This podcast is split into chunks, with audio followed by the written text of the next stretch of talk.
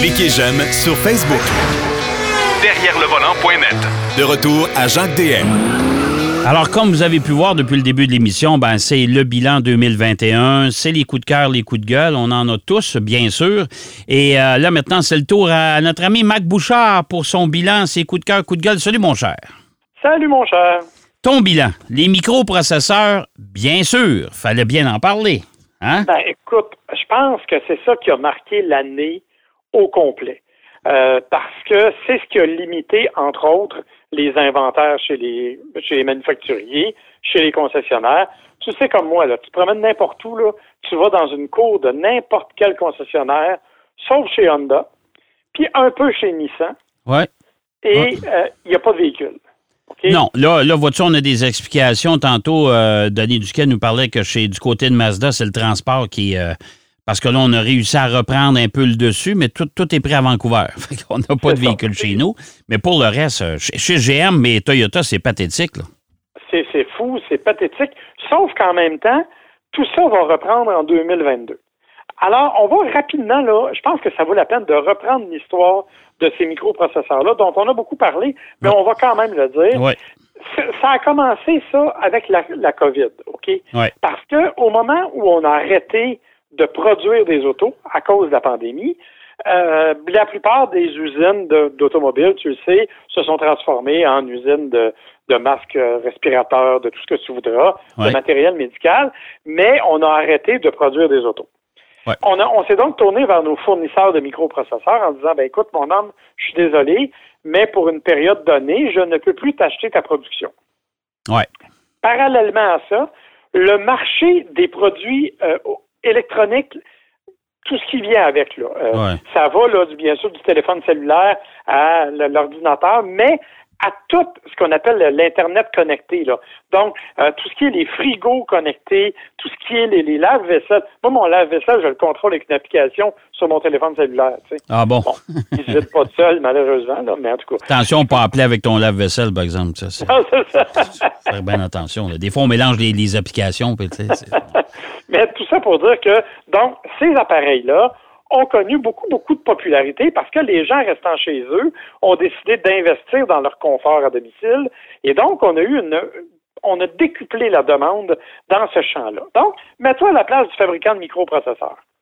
Il y a quelqu'un qui dit, je veux plus de ton produit. T'en as trois qui viennent te voir pour dire, ben, moi, je vais l'acheter. Alors, évidemment, tu le vends. Tu veux pas rester pris là.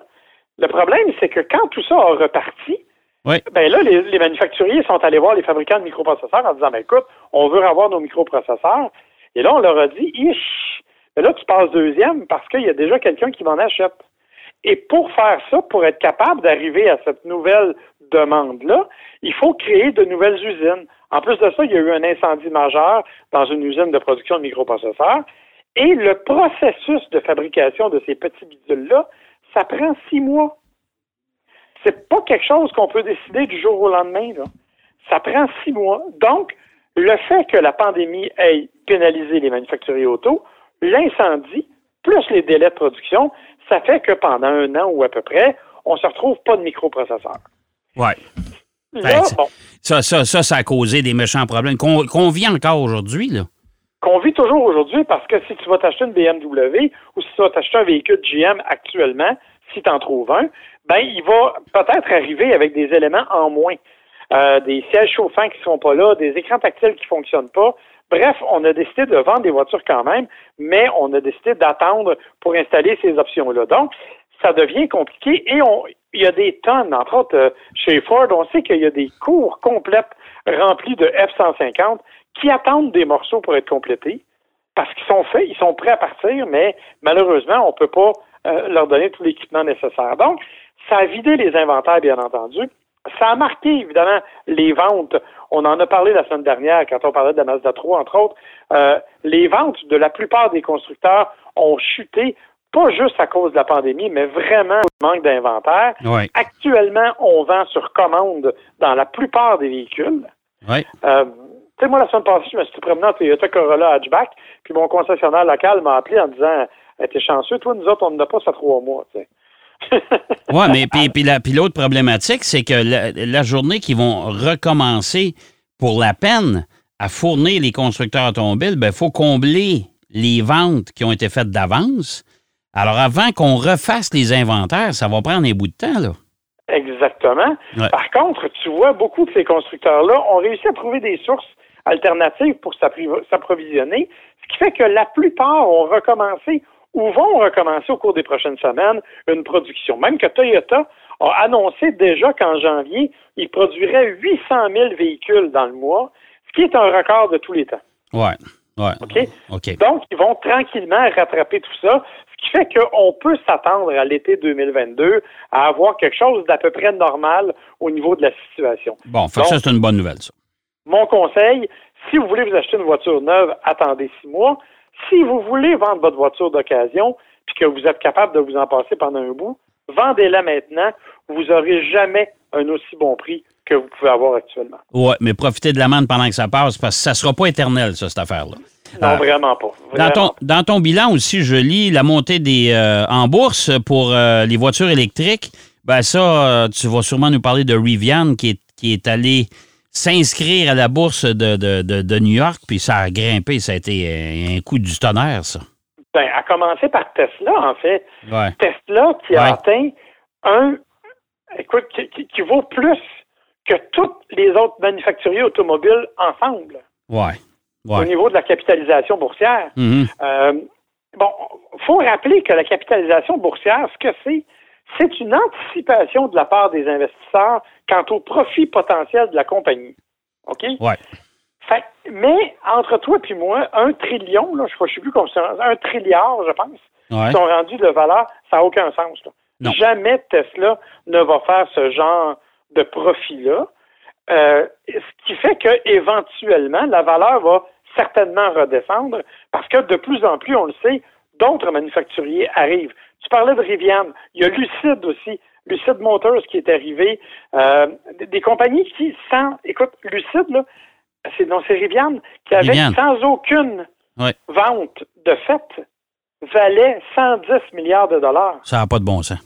C'est plus que la plupart des manufacturiers. Et puis, on a encore fait une nouvelle la semaine dernière. Ils en ont livré deux. Là. Oui, exactement.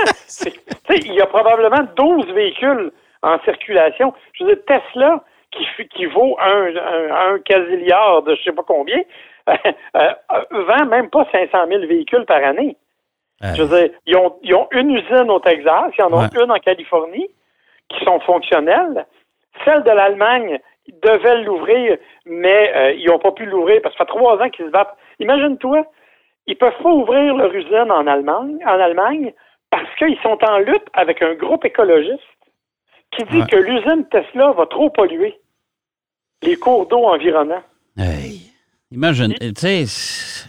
Ils savent depuis le début, là, ça fait trois ans qu'ils sont en guerre contre eux autres. Fait que là, ils peuvent toujours pas ouvrir leur usine parce qu'ils se battent entre eux autres, en fait. Ça devient complètement fou. Oui, oui, tout à fait. Bref, bref c'est donc euh, euh, extrêmement élevé, c'est une bulle. Euh, est-ce que ça va durer? Ben écoute, ça peut durer deux ou trois ans, mais là, on va arriver avec des GM, avec des Ford, avec des Volkswagen. Ah, tout le monde. tout le monde. C'est ça. Ça. Éventuellement, le marché va se diviser. Écoute, il y a des analystes qui ont prévu qu'en 2025, Tesla aurait 25% du marché automobile. Pas automobile électrique, là. Automobile. Ouais. Ouais. Ça, là, ça voudrait dire, actuellement, il se vend quoi, 48 millions de voitures dans le monde par année? Ouais.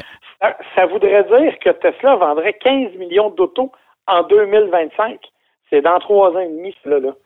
Ils sont pas capables d'en faire 500 000 actuellement. Ben non, ben non, ça, ça, marche pas. Il y, a, un marché qui va se rétablir de toute façon. Et comme on a déjà dit, euh, là, on a vu apparaître en 2021 aussi, euh, tu sais qu'il va y avoir plus de constructeurs automobiles qu'il n'a jamais eu à cause justement de la voiture électrique. Hein? Oui. Et euh, moi, je suis convaincu que dans 3, 4 ans, 4, 5 ans d'ici, on va regarder le bilan, puis il va en avoir 80% qui vont avoir disparu ou ils vont avoir été absorbés par des grands constructeurs. Bon, moi, je pense que c'est bien beau. Là, fabriquer un moteur électrique, ça prend pas grand-chose. Mais assembler une voiture, on l'a vu justement avec Tesla qui a eu toutes sortes de problèmes d'assemblage. Regarde, c'est pas fait nécessairement.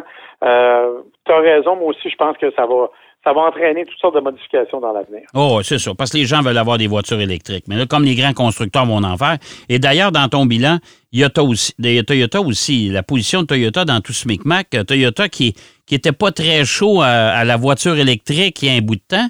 Puis là, pour tout un annonce, là, il va en avoir 30 nouveaux modèles. Denis Duquesne nous en parlait tantôt. Euh, Toyota plonge tête première là-dedans. Là. Oui, mais Toyota, il marche à voile et à vapeur. Hein? Euh, parce que euh, autant ils disent on va investir 80 90 milliards d'ici 2030 pour avoir 30 modèles, dont une quinzaine d'ici 2025, des modèles électriques. En même temps, Toyota se tourne vers l'hydrogène et continue de développer des modèles à hydrogène. Oui.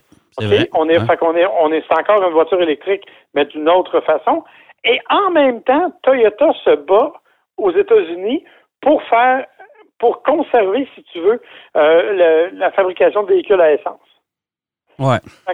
ils sont vraiment sur tous les tableaux Toyota actuellement. Il euh, va falloir à un moment donné qu'ils se positionnent plus clairement. C'est sûr qu'en investissant 90 milliards, je pense qu'ils font un geste assez concret, mais euh, malgré tout, là, c'est une drôle de position que celle de Toyota cette année. Il va vraiment falloir qu'ils se qu'ils soient plus précis dans leurs intentions, je te dirais, parce que là, ils sont vraiment, vraiment partout. Là. Écoute, ils font partie d'une table de concertation pour conserver les moteurs à essence, les moteurs à combustion au Japon. Ils luttent contre l'aide financière donnée aux véhicules électriques aux États-Unis. Puis en même temps, ils veulent faire des voitures électriques. Alors, on ne sait plus trop où ils s'en vont. Bon, falloir qu'ils se branchent. Oh! Quel jeu de mots. Oh, oh excusez-moi. Était trop facile. De Les coups de cœur de Mac Bouchard de 2021, quels sont-ils? Ben écoute, il y en a quelques-uns. Le Genesis GV70, petit utilitaire de luxe, je pense que tout le monde l'a salué. Oui. Euh, son look est particulier, mais moi je trouve ça très joli. La qualité d'assemblage de ce véhicule-là est exceptionnelle. Son prix d'achat l'est tout autant. Euh, honnêtement, c'est un des véhicules les mieux réussis, je pense, depuis longtemps au niveau des nouveautés sur le marché. Tout à fait d'accord. Après ça, Alfa Romeo Giulia, ça, écoute, euh, oui, te dis oui tout de suite. Ça, c'est juste une question de passion et d'émotion. C'est très italien. Euh, c'est comme les pâtes. C'est pas bon pour la ligne, mais c'est le fun à manger. Euh, oh, je trouve ta comparaison excellente. c'est le cas de le dire. c'est vraiment ça dans le cas de Julia, surtout le quadrifolio comme celle qu'on a essayé cet ah, été. C'est extraordinaire cette voiture-là, tout à fait. Je pense que je rentrais pas dans la maison, je dormais dans le char. Euh, Ford Bronco, oui. Oui. Ben, ça, c'est un classique. Je veux dire, moi, j'aime les gros VUS, tu le sais. Euh, le Bronco est très bien réussi. Ford nous avait promis toutes sortes d'affaires. Ben, ils ont tenu promesse à part les problèmes de rappel du toit et de tout ce que tu voudras. Là. Mais n'empêche que le véhicule, lui, c'est un véhicule qui est capable, c'est un véhicule qui est assez confortable, qui n'a pas du tout à rougir face à des Wranglers de ce monde. Non, non. Alors honnêtement, c'est un beau coup pour, pour Ford. Et finalement, Toyota Corolla Cross.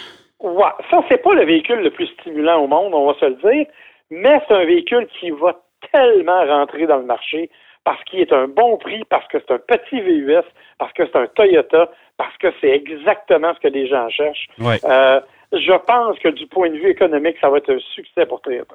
Il te reste trois minutes pour les pires maintenant. Ben, les coups de gueule.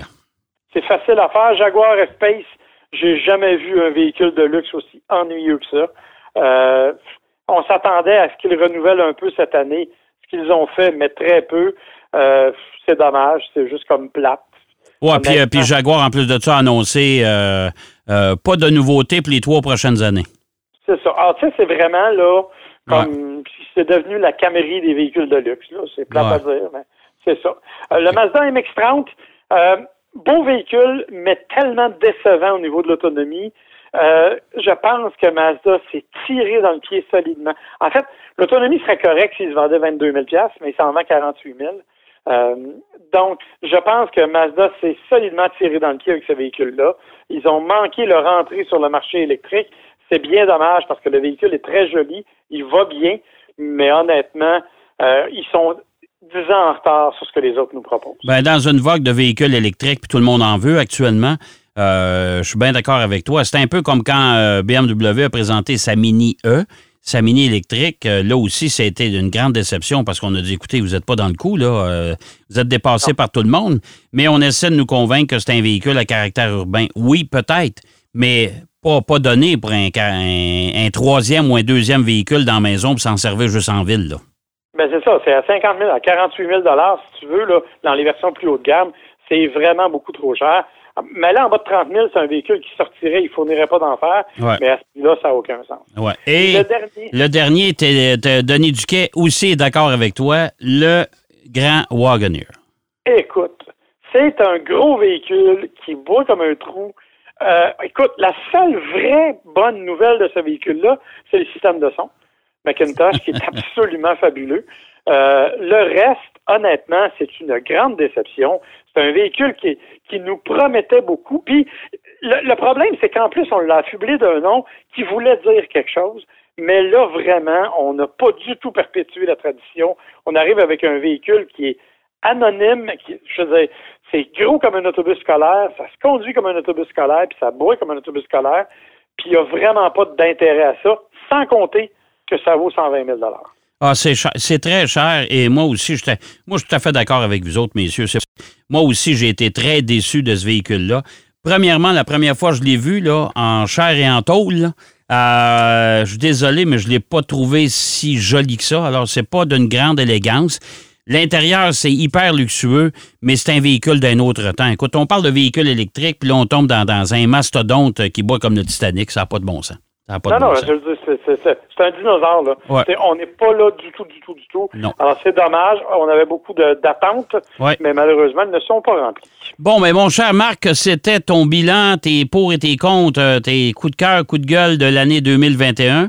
Je vais te laisser aller passer un joyeux Noël avec ta famille et on se reparle la semaine prochaine maintenant avec ta boule de cristal. Bien hâte d'entendre ça. Avec plaisir. Bye bye. Joyeux Noël, mon cher. Merci, t'es bien gentil. Alors, on va souhaiter encore une fois un joyeux Noël à tout le monde, à tous nos auditeurs qui, euh, qui sont là, qui sont fidèles avec nous semaine après semaine. On va vous souhaiter quand même beaucoup de plaisir. Amusez-vous, restez positifs. Ça va finir par se passer toute cette histoire de pandémie. En attendant, moi, je vous donne rendez-vous bien sûr la semaine prochaine pour une autre émission derrière le volant avec les boules de cristal de tout le monde. Allez, bonne année, bonne année. Joyeux Noël surtout. Derrière le volant.